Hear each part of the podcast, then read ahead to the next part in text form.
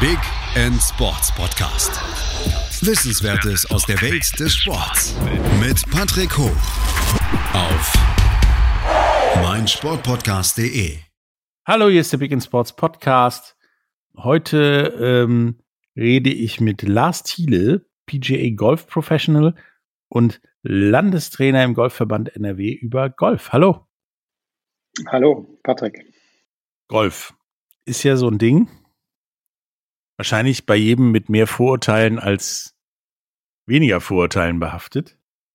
Ähm, ist ja mittlerweile, glaube ich, die Freizeitbeschäftigung der Freizeitsport Nummer eins. Aber es gibt schon ewig, ne? Das stimmt, ja. Das gibt schon ewig. Äh, das ist richtig. Aber gerade jetzt in, in Zeiten der Pandemie hat Golf nochmal einen äh, ordentlichen Aufschwung erlebt, weil man es eben draußen spielen kann.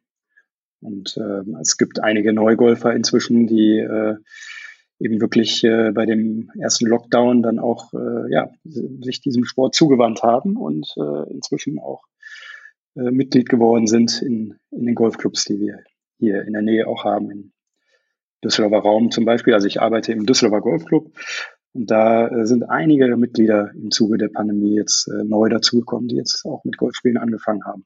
Also hatte Golf nicht den Mitgliederschwund, den alle anderen Sportarten hatte, hatten? Nein, also es ist, es ist der, also der, der Zuwachs ist etwas abgeflaut, sage ich mal, in den letzten zehn Jahren, aber es ist, sind definitiv noch äh, ja, ordentliche Wachstumsraten da und jetzt vor allem nochmal äh, ja, seit Corona ähm, ordentlich eben einige Mitglieder dazu gewonnen worden. Ja, du sagtest ja auch gerade Sport, ähm, das sagen viele Leute auch über Schach und das ist ja auch definitiv. Aber es gibt ja auch so böse Sprüche, die sagen, ich bin noch nicht verheiratet, habe keine Kinder, ich spiele kein Golf. Ähm, wieso glaubst du oder wie kommt man darauf, dass Golf kein Sport ist? Also für mich, du bewegst ein Sportgerät, du hast einen sportlichen Wettkampf, du bewegst dich, da sagen viele, ja, die gehen spazieren, hauen gegen Ball. Also was ist der Unterschied zwischen ich gehe spazieren und hau gegen den Ball und Golfsport? Ja, das, äh, das, was die Nicht-Golfer vor Augen haben, ist wahrscheinlich das Spazierengehen über den, über den Platz, in Anführungsstrichen. Ne? Aber ähm, Golf wird zügig gespielt und äh, es wird zügig gelaufen auf dem Platz und äh, auch die Bewegungen, die werden halt schon dynamisch und äh, ja, ähm, auch, auch im Freizeitbereich dynamisch durchgeführt. Und es werden viele Muskelpartien angesprochen und äh, das wird jeder merken, der das dann mal eben ausprobiert und äh, bisher noch nie gespielt hat. Dann wird derjenige vielleicht seine, seine Meinung ändern und spätestens dann, wenn man ihn mit auf den Golfplatz genommen hat und äh, eben dann erstmal eine Weile unterwegs ist. Wie lang ist denn das Spazierengehen sozusagen eigentlich immer ungefähr? ähm, also eine Runde geht ja über 18 Loch und wenn man jetzt 18 Loch spielt, das dauert je nachdem, wie schnell man spielt oder in, mit wie viel Mitspielern äh, zwischen dreieinhalb Stunden und fünf Stunden. Und das sind halt Strecken äh, von, ich sag mal, sechs bis ähm, 13 äh, Kilometer, je nachdem, wie viele Löcher man geht. Und ähm, ja, das sind schon, ist schon eine ordentliche Strecke.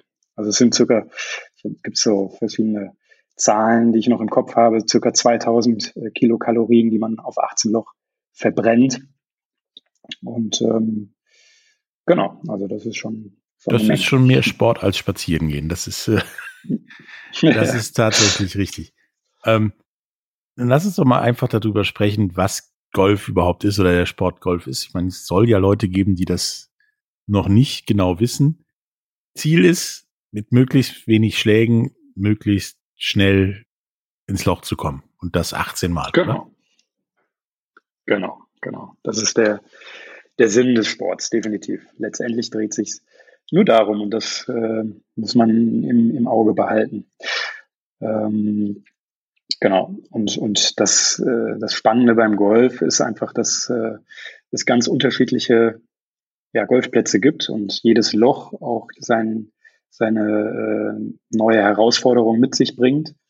Und ähm, man eben bei jedem Schlag eine neue Challenge sozusagen vor sich sieht. Und ähm, ja, es ist ein Aufgabensport. Ne? Also man hat nach jedem Schlag eine neue Situation vor sich, die man lösen muss. Und ähm, das ist äh, ja, das ist nicht so einfach mit den ganzen ähm, Hindernissen, die sich finden auf dem Golfplatz. Mit Bunkern, Wasserhindernisse, unterschiedliche Grashöhen, unterschiedliche Längen von den Löchern, ähm, die Wetter, genau, Hanglagen, ähm, die man hat. Ähm, genau, also das ist äh, ja schon eine Herausforderung, keine Frage. Also ist das nicht so der Sport, wo ich, wo du sagen kannst, ja, ich habe jetzt zweimal einen Ball mit einem Schlag versenkt, äh, ist langweilig, wird jetzt noch 500 andere machen. Nee, das ist genau. Also man wird im Grunde nie die Perfektion erreichen, weil also das, also es gibt viele Menschen, die spielen ihr Leben lang Golf und kommen nie mit einem Schlag, also mit einem Hole in One an einem Paar Dreiloch zum Beispiel, äh, was jetzt 60 Meter bis äh, 200 Meter, 230 Meter, glaube ich genau, lang ist, äh, kommen die nie ins Loch. Ja, es gibt aber andere Spieler, die äh, schaffen das äh, mehrmals.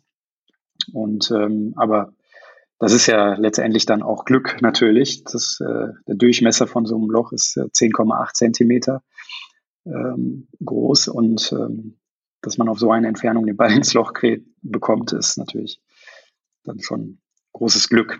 Aber man wird nie aufhören. Und ähm, im Grunde ist Golf auch ein Spiel aus, aus äh, Fehlschlägen, beziehungsweise die Fehlschläge so gut wie möglich zu äh, machen. Ja, dass die nicht direkt ins Hindernis fliegen oder eben, äh, dass man den Ball ins Wasser schlägt oder ins Aus, wo man ihn nicht mehr wiederfindet, ähm, sondern man versucht die Schläge eben so gut es geht zu machen, aber ein perfekt, also die Perfektion wird man nicht erreichen, weil dann würde jeder Schlag letztendlich genau im Ziel landen.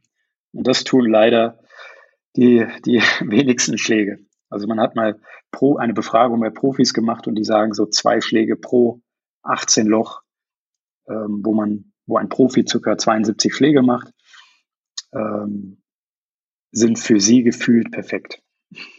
Also ist beim Golf im Prinzip ähnlich wie bei, bei Sportarten wie Baseball oder Cricket, das geplante Scheitern Programm.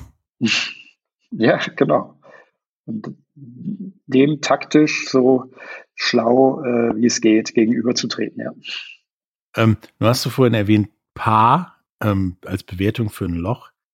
Ähm, Paar 3, wie, wie berechnet dich denn so ein Paar? Also gibt es dann halt theoretisch auch ein Paar 1 oder auch ein Paar Nee, 17? das gibt es nicht. Also es gibt äh, nur Paar 3, Paar 4 und Paar 5 Löcher. Es gibt auch den ein oder anderen Platz, aber ich meine nicht in Deutschland, wo es auch ein Paar 6 gibt. Und das Paar berechnet sich nur durch die Länge des Lochs. Also ein Paar 3 fängt eben, ich glaube, bei 60 Meter an. Also kürzer, kürzeres Paar 3 gibt es nicht. Das geht bis 229 Meter. Ab 230 bis 430 Metern sind, äh, ist es ein Paar 4. Und ab 430 Metern ist es ein Paar 5. Und ähm, ein Profispieler, also das deswegen äh, das Paar, das ist die Abkürzung für Professional Average Result. Und ein Profispieler braucht also im Schnitt, ähm, ja, also es richtet sich nach dem Können eines Profispielers. Und wenn man jetzt 18 Loch, das Paar von 18 Loch zusammenrechnet, dann ist es circa 70 bis 74 das Paar des, des Platzes sozusagen. Und ein Profi braucht dann eben, wenn es jetzt ein Paar 72 ist, äh, theoretisch 72 Schläge. Also wenn ich jetzt an einem Paar 3 Loch stehe und brauche als so kompletter Noob sieben Schläge, dann bin ich eigentlich fast Weltklasse, oder? ja, wenn du das erste Mal auf dem Platz bist, äh, auf jeden Fall. Das ist schon klar. Letztendlich auch, wenn du den ersten Schlag direkt in die Nähe des Grüns bringst, also sprich auf die kurz gemähte Fläche, wo man dann nur noch den Ball äh, ins Loch patten muss. Patten ist also, sind die ganz kurzen Schläge mit dem Minigolf-artigen äh, Schläger. Ähm, heißt es noch lange nicht, dass du mit den nächsten ein, zwei Schlägen ins Loch kommst, sondern ähm, da können sieben Schläge dann äh, sind wahrscheinlich am Anfang eher normal, ganz klar. Das habe ich, habe ich so ein bisschen mitbekommen, dass äh, Patten wohl das Problem ist oder die große Problematik beim, beim Golf. Ist das richtig? Ja, genau. Also es ist äh, sehr viel ähm, Feinmotorik gefragt und ähm, auch ein, ein sehr positives Denken dabei wichtig, um nicht letztendlich äh, anfangen zu steuern in der Bewegung und äh, ja, den Ball zum Beispiel aus einer kurzen Entfernung am Loch vorbei zu zucken. Ähm, das, äh, dieses, dieses Phänomen dieser Zuckung nennt sich Gips. Das ist also eine kleine, eine Golfkrankheit, die ähm, manche Golfer einholen. Ja, also ähm, sprich, äh, ein, ein kurzer 30 Zentimeter Putt ist ja genauso viel wert wie eben der 200 Meter Schlag, den man vielleicht vorher gemacht hat. Und da eben auch die entsprechende ähm, äh, Entspanntheit beizubehalten am Ball. Genau. Also musst du halt nicht nur, die ist ja schon wichtig. Nicht nur mit Scheitern klarkommen, sondern auch mit im Zweifelsfall Druck. Also wenn ich jetzt als, als jemand, der Hockey und Baseball spielen kann, mit Sicherheit relativ schnell aufs Green komme, ist noch lange nicht gesagt, dass das gut geht. Wenn der andere noch zwei Schläge bis zum Green braucht, kann der auch noch vor mir landen, oder? Absolut. Absolut. Genauso ist es. Und das macht's so spannend immer. Es gibt eine Form äh, im Spiel, die nennt sich Lochwettspiel. Da spielt man eins gegen eins sozusagen und äh, man kann sich nie in Sicherheit wähnen, wenn man äh, schon nah am Loch liegt, ähm, weil es kann sein, dass der andere auf einmal von außen, also außerhalb des Grüns zum Beispiel einlocht und ähm, man selbst eben auch aus kurzer Entfernung noch am Loch vorbei pattet. Und insofern ist es erst wirklich beendet, das Loch, wenn der Ball im Loch ist. Also schon eine Mischung aus Grob- und Feinmotorik. Definitiv. Definitiv genau. Also auf jeden Fall auch was für mich, denn Feinmotorik ist nicht so mein Ding, aber das ist was anderes. ähm, ja. Nun sagtest du, ähm, Handicap hat was damit zu tun. Was ist das Handicap? Das hört sich ja erstmal an, als würde man mir den linken Arm auf den Rücken schnallen. Ähm, ist aber eher so ein, so ein Bewertungswert, damit man weiß, wie gut der Gegenüber ist. Oder? Genau, genau. Es gibt den sogenannten Handicap-Index und der beschreibt die Spielstärke eines Spielers. Und ähm, ich habe vorhin von dem Paar eines Platzes erzählt. Also wenn jetzt ein Paar zum Beispiel 72 Schläge hat und es gibt jemanden, der spielt an jedem Loch einen Schlag über Paar, dann hat er auf 18 Loch 18 über Paar gespielt. Und wenn das so zum Beispiel ein Durchschnittsergebnis von ihm ist, dann würde das sein Handicap-Index ergeben, sozusagen. Der wäre dann 18 oder 1? Genau, der wäre 18. Genau, der wäre 18. Aber es gibt da eine bestimmte Berechnungsgrundlage, also in einem System, ähm, was eben das Handicap auch genau ausrechnet. Und das System wurde jetzt 2019 komplett geändert. Es gibt jetzt ein Welthandicap-System, äh, dass es also wirklich äh, ja, weltweit gleich ist, wie dieses Handicap berechnet wird.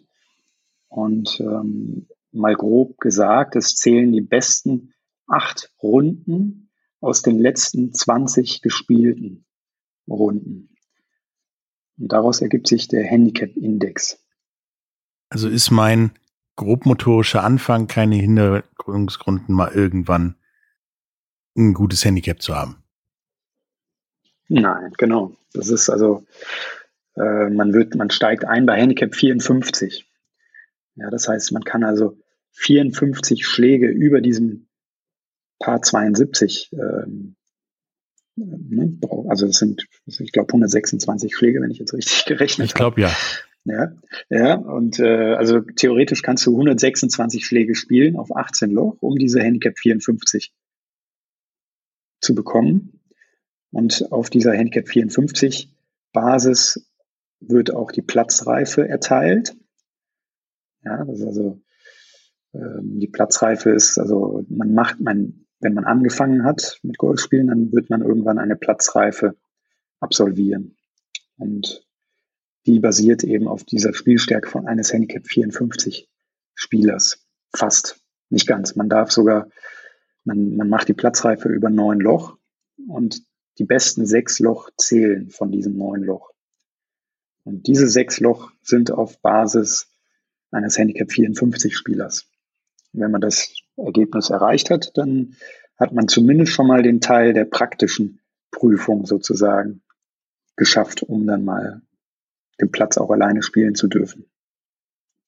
Es gibt dann noch den, die Verhaltensrichtlinien. Da geht man dann mit dem Golflehrer auf den Platz und der ja, zeigt einem, wie man sich auf dem Platz zu verhalten hat.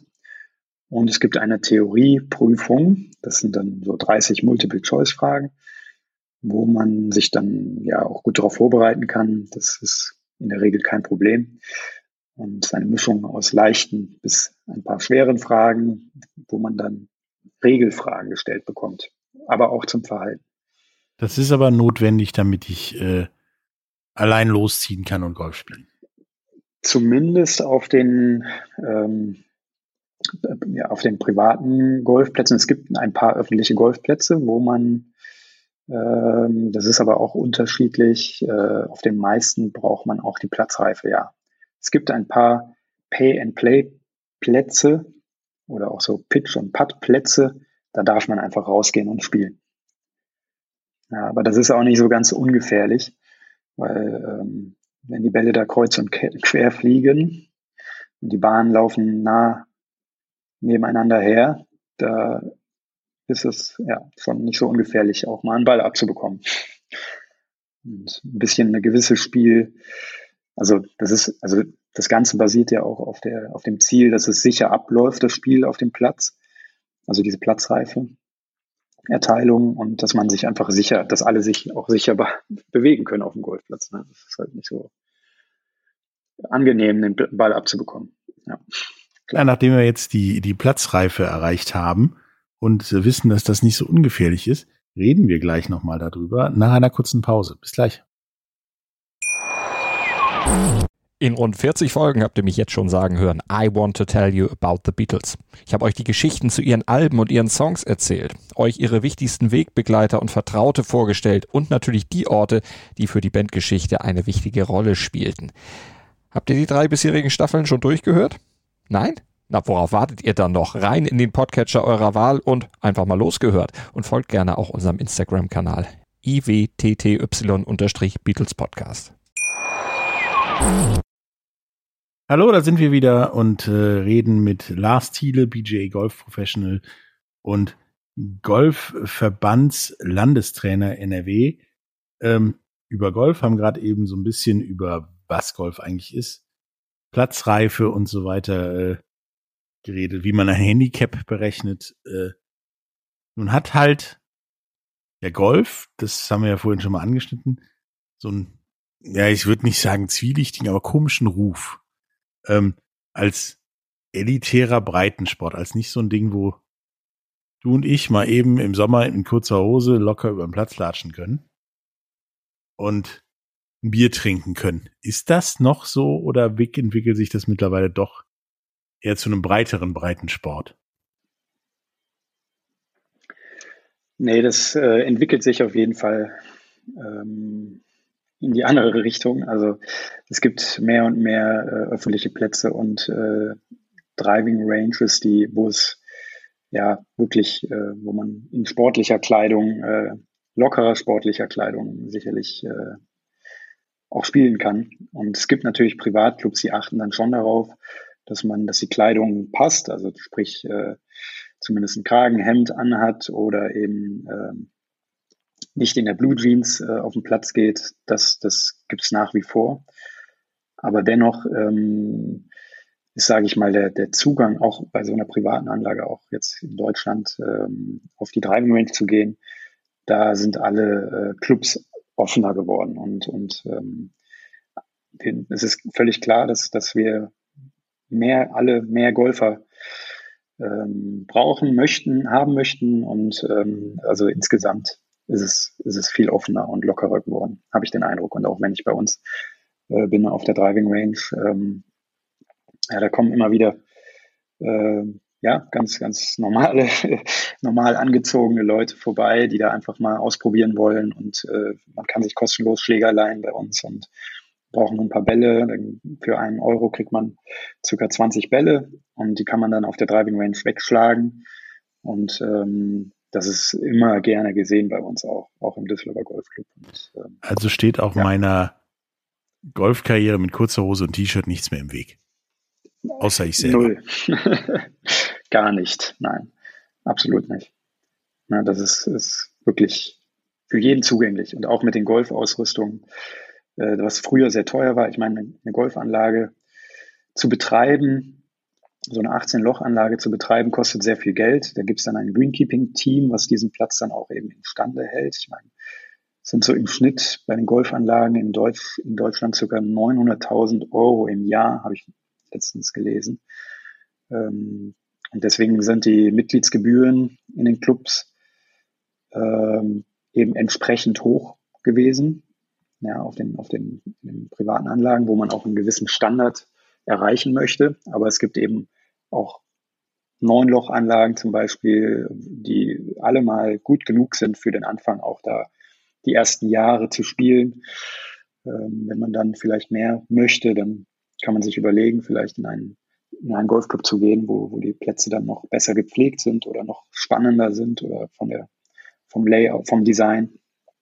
Aber ähm, am Anfang braucht man ja wirklich nur das, das, äh, die Wiese und die Fahne mit dem Loch und äh, es macht schon Spaß, äh, den Ball dann da über den Platz zu bewegen. Die Faszinationen sind einfach immer, wenn man den Ball ähm, gut trifft und der Ball schön fliegt und man und dann auch noch in die richtige Richtung und dann, dann kommt das Glücksgefühl auf. Das ist, äh, genau.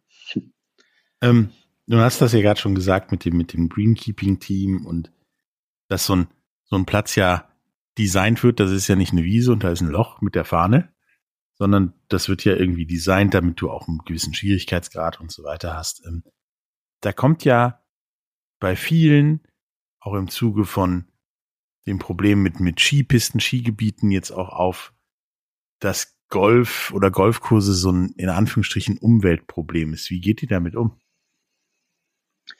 Das gibt es, aber es gibt mittlerweile ähm, ja, Richtlinien und auch, auch äh, einen Umweltschutzpreis vom Deutschen Golfverband, ähm, wo die Anlagen halt schon äh, ja, klaren Richtlinien folgen müssen, wenn jetzt Golfplätze gebaut werden. Es war sicherlich mal anders, das ist aber schon einige Jahre her. Und mittlerweile ähm, bieten die Golfplätze Lebensraum für die Tiere und ähm, es dürfen bestimmte Düngemittel nicht mehr benutzt werden. Und ähm, das äh, kann man, könnte jeder äh, Head Greenkeeper, glaube ich, äh, widerlegen, dass Golfplätze die Natur kaputt machen, sozusagen. Also ist da nicht nur die Graslänge und das Wetter das Problem, sondern auch das Eichhörnchen. ja, genau, ganz klar. Das, äh, ganz klar. Das sollen, also na, natürlich muss der Lebensraum und die, müssen die Tiere da geschützt werden. Und es kommen, es kommen neue Tiere auf einmal, wenn man, wenn da eben äh, die Flächen entsprechend gepflegt sind oder Wasserhindernisse auch äh, künstlich erstellt werden, dann werden da auch Tiere, also sprich äh, ja, verschiedene Vogelarten auf einmal zu finden sein. Und das ähm, macht das, macht auch eine Golfrunde oftmals zu einem Naturerlebnis. Ja, sieht man ja auch ab und zu, gibt's ja diverse Videos zu, wo auch dann mal so ein Alligator nächtigt in so einem Wasserhindernis. Ja, das stimmt. Das stimmt, ja. Das äh, gibt es in, in Amerika sicherlich öfter, ja. Ähm, wenn ich jetzt halt eingestiegen bin und meine Platzreife habe und, und so weiter und mich an alles äh, gut halte und jetzt auch einigermaßen vernünftig Golf spiele, wie werde ich denn ja Golfprofi, PGA Tour Spieler und kann ich das ewig machen? Also kann ich auch noch kurz vor meiner vor der Rente äh, damit spielen oder ist dann irgendwann auch altersmäßig Schluss wie bei Fußballschiedsrichtern oder so? Ja, das ist das ist ähm, das Tolle auch beim Golf, ja, dass eine, eine Golfkarriere ein, ja, ein Leben lang dauern kann, sage ich mal. Ähm, es gibt äh, nach der regulären Profitour noch eine äh, Seniorentour. Das ist für die ab 50-Jährigen in Europa oder auch in Amerika. Da spielen dann ja die über 50-Jährigen unter sich Turniere aus im Profibereich, wo unter anderem der, der größte Golfer, den Deutschland je hatte, der Bernhard Langer, äh, nach wie vor Turniere gewinnt und sehr erfolgreich ist. Und ähm, aber um auf deine Frage nochmal zurückzukommen, wenn man jetzt eben ähm, ja schon ein paar Jahre Amateurspieler ist und man wird stetig besser, dann ähm, stellt man einen Antrag sozusagen, wenn du jetzt Profi werden wollen würdest bei der PGA, bei der ähm, ja, beim, beim Dachverband der deutschen Golfprofis und ähm, ändert dann den Amateurstatus auf den Profi-Status. Man muss aber, ich meine, um Playing Pro werden zu können, dann bist du also spielender Profi, der dann Turniere spielt, wo es auch Preisgeld zu gewinnen gibt, braucht man mindestens Handicap 0. Also, dass du dann quasi dein Handicap-Index auf äh, eben so weit runtergebracht hast, dass du so einen Paar 72 Platz auch mit 72 Schlägen dann spielen kannst. Theoretisch. Theoretisch, genau, genau. Und ja, muss man dann schon vorweisen können. Und dann wird man Profi, dann darf man, das ist im Golf noch sehr klar getrennt voneinander, das ist der Amateurstatus und der Profistatus. Als Amateurstaat, als Amateurspieler kann man kein, darf man kein Preisgeld annehmen. Sonst äh, verlierst du den Amateurstatus, du darfst keine Amateurturniere mehr mitspielen. Und genau, auch, auch im im Leistungsbereich, vom, im Amateurbereich dürfen keine, kein, dürf, darf kein Preisgeld eben äh, ausgezahlt werden. Man darf auch keine, ähm, offiziell kein Geld äh, annehmen, wenn man jetzt in der Bundesliga spielt, als Amateurspieler zum Beispiel. Schön, dass du gerade noch offiziell gesagt hast, denn mein Image von Golf ist so, Golf ist eine andere Art, Art von Business Meeting. Also da werden Geschäfte gemacht und da geht auch schon mal Geld über den Rasen. Ähm, aber offiziell. Gut, dann weiß ich jetzt Bescheid, äh, dass das nicht so ganz offiziell ist, wenn die Leute da Häuser verkaufen. Ähm, wenn ich jetzt halt anfangen will, Golf zu spielen, haben wir schon festgestellt, ich äh, spiele wahrscheinlich Seniors PGA dann irgendwann. Ähm, aber wie, was muss ich dazu anstellen? Also was muss ich anstellen, um vielleicht doch noch eine Golfkarriere hinzulegen? Also wenn man, wenn man äh, die Platzreife erlangt hat und man, man spielt viel, trainiert viel, dann wird man erstmal seine eigenen Erfahrungen machen, aber dann ist es schon eben wichtig, da ähm, entsprechende Technik äh, zu erlernen und ähm, damit man aufbauend überhaupt die Spielfähigkeit erreichen kann, auf lange Sicht äh, da auch entsprechend erfolgreich zu werden. Und da muss man sich dann schon der Erfahrung nach einem Trainer anvertrauen, der einen da begleitet auf diesem Weg.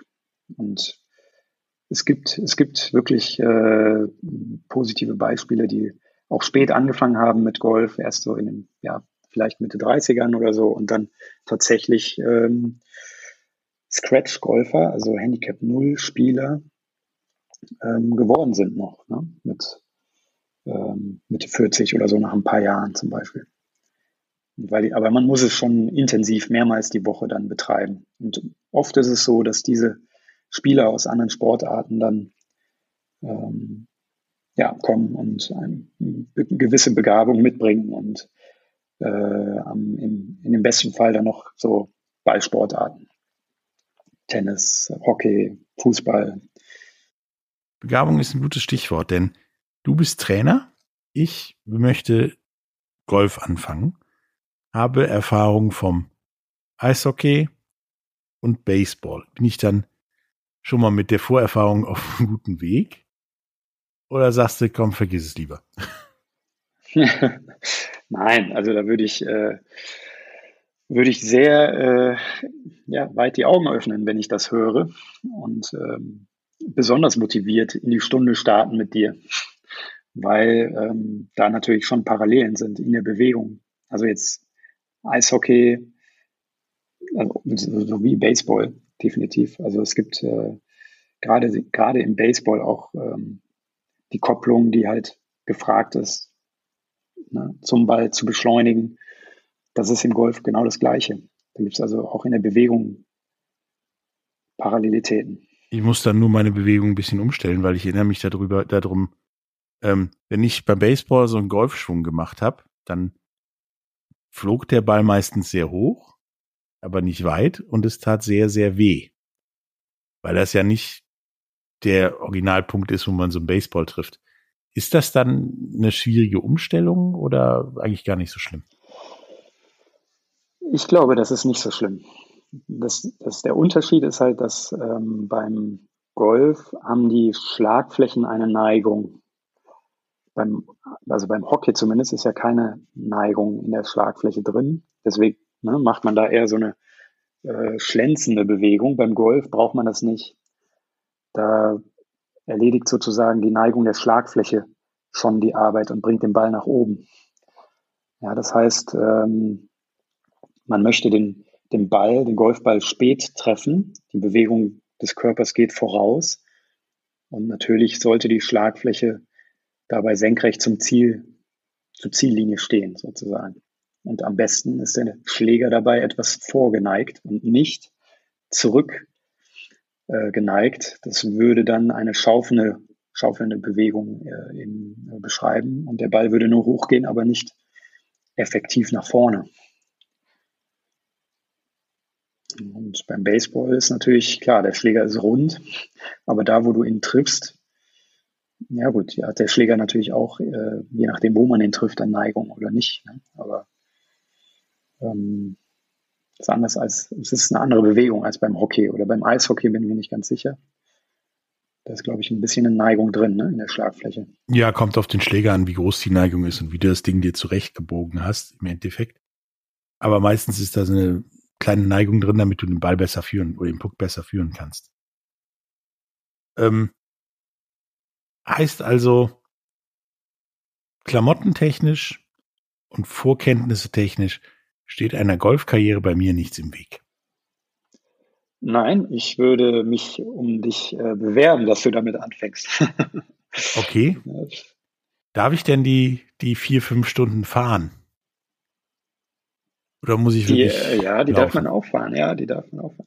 Nein, also es gibt natürlich äh, Golfkarts und äh, aber selbst mit einem Golfkart ähm, macht man auf so einer Runde noch 6000 Schritte. Also auch wenn man nicht fährt, sondern läuft, dann sind das so 11 bis 17.000 Schritte.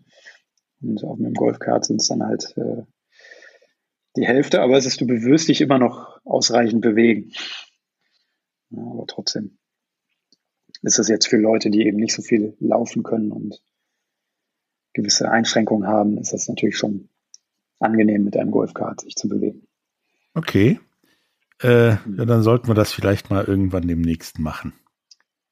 Sehr ähm, gerne.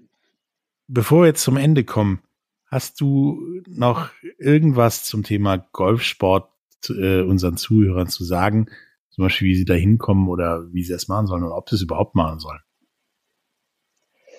Ja, also ich möchte auf jeden Fall ähm, den Golfsport bewerben und das, also dieses Klischee oder das, äh, diese die Hemmschwelle auf einen Golfplatz ähm, zu treten, beziehungsweise in einen Club einzutreten, das jetzt, also da möchte ich einfach nur äh, für werben, dass äh, die abgelegt werden sollte, kann. Und ähm, Golf ist wirklich ein, ein toller Sport, der ähm, ja, den man, den man mit seinen Freunden machen kann, mit seiner Familie zusammen machen kann und ähm, wo man sich eben zwischen den Schlägen gut unterhalten kann und dennoch sich eben dabei viel bewegt. Und Golf ist wirklich auch gesund und man ist draußen und ähm, es ist wirklich auch ein, ein, also der Sport an sich, es ist ein tolles Gefühl. Und ich spiele jetzt schon ja, an die 30, 30 Jahre Golf und äh, die Faszination bei mir selbst, für, also für das Spiel selbst,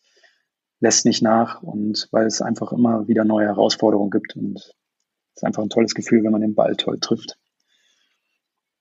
Ja, also kommt auf den Golfplatz. Genau, geht auf den Golfplatz. Äh, ich glaube, ich werde das mit dem Lars auch mal irgendwann ausprobieren.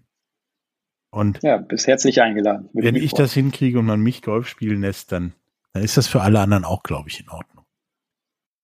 Ähm, war mir ein Vergnügen und hat auch wirklich für mich dieses Gespräch des Golf so ein bisschen aus der elitären Polo-Hemdecker, sage ich mal, ähm, rausgeholt und äh, ist tatsächlich als künftiger Sport eine Option für mich. Danke.